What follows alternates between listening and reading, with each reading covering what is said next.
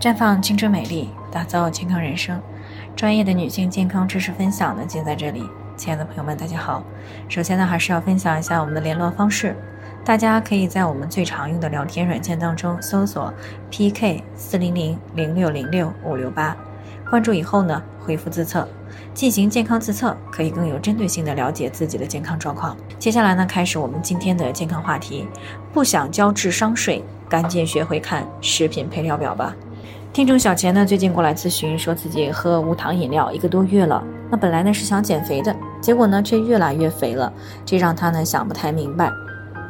其实呢，在日常生活当中呀，我们经常会听到这样的宣传，比如说某某水宣称无糖更健康，啊，某些食品呢宣传没有脂肪，特别适合减肥人群食用等等，这样的宣传呢有很多，但是。如果你会看配料表、成分表，那么你就会发现，所谓的无糖只是没有蔗糖，但是呢有其他的糖类。那么所谓的无脂肪适合减肥呢，其实碳水的含量却很高。所以呢，想不被忽悠，少交智商税，那么就要学会看产品的配料表、成分表。那么什么是食品配料表呢？所谓的食品配料表呢，是指在食品的加工或者是制造过程当中使用的，并且呢，在产品当中存在的任何物质，除了包含食材本身以外的，还包括有食品的添加剂。那我们在选购食物的时候呢，完全可以通过看这个食品的配料表来进行了解某种食物的营养含量和成分。那我们国家的法律规定呢，食品必须标注五大核心营养素，也就是能量、蛋白质、脂肪、碳水化合物和钠。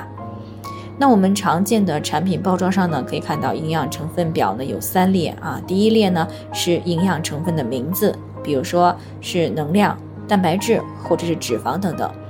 那第二列呢，就是代表的每一百毫升或者每一百克食物所含的量。第三列的字母 NRV 呢，是指营养素占每天摄入量的百分比。比如一百毫升的纯牛奶呢，提供一百毫克的钙，那么是人体每天摄入量的百分之十二。那么相同包装二百四十毫升含二百四十毫克钙的这个牛奶呢，相当于人体每天钙摄入量的百分之三十。那一般来说呢，我们在挑选的时候呢，可以从下面这几个方面来了解所购买的食物。第一个呢，就是从配料表的排序看主要原料。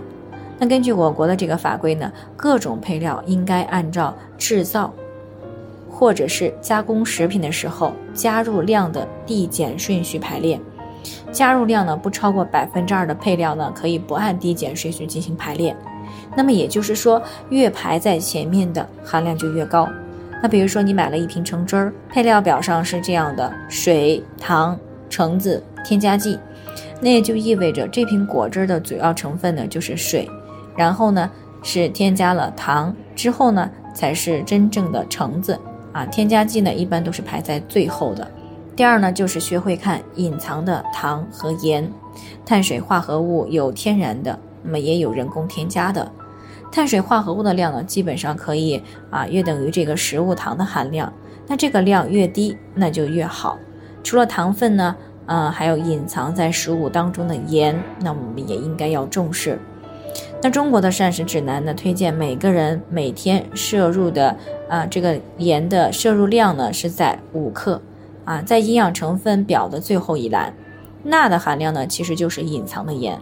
那比如说某种甘梅的营养成分表当中呢，就含有幺幺六幺幺毫克的钠，那么这个呢就相当于二十九克的食盐。这个呢是远远的超过了推荐的摄入量的。那第三呢，就是如何看待添加剂。那现在很多人呢都是谈到添加剂就会色变，但只要是这个正规的产品啊，都是按照国家的标准使用防腐剂的。那么适量的使用对人体的影响呢是可以忽略的。但是如果经常吃各种添加剂种类多的食物，那么添加剂呢就会叠加。啊，从而呢增大了肾脏的排毒压力，对健康呢产生伤害。所以呢，我们购买食品的时候呢，最好要看一看配料表和营养成分表啊，以免呢交这个智商税，并且呢还给自己的健康留下隐患。好了，以上就是我们今天的健康分享。那鉴于每个人的体质呢有所不同。朋友们有任何疑惑都可以联系我们，那我们会对您的情况呢做出专业的评估，并且呢给出个性化的指导意见。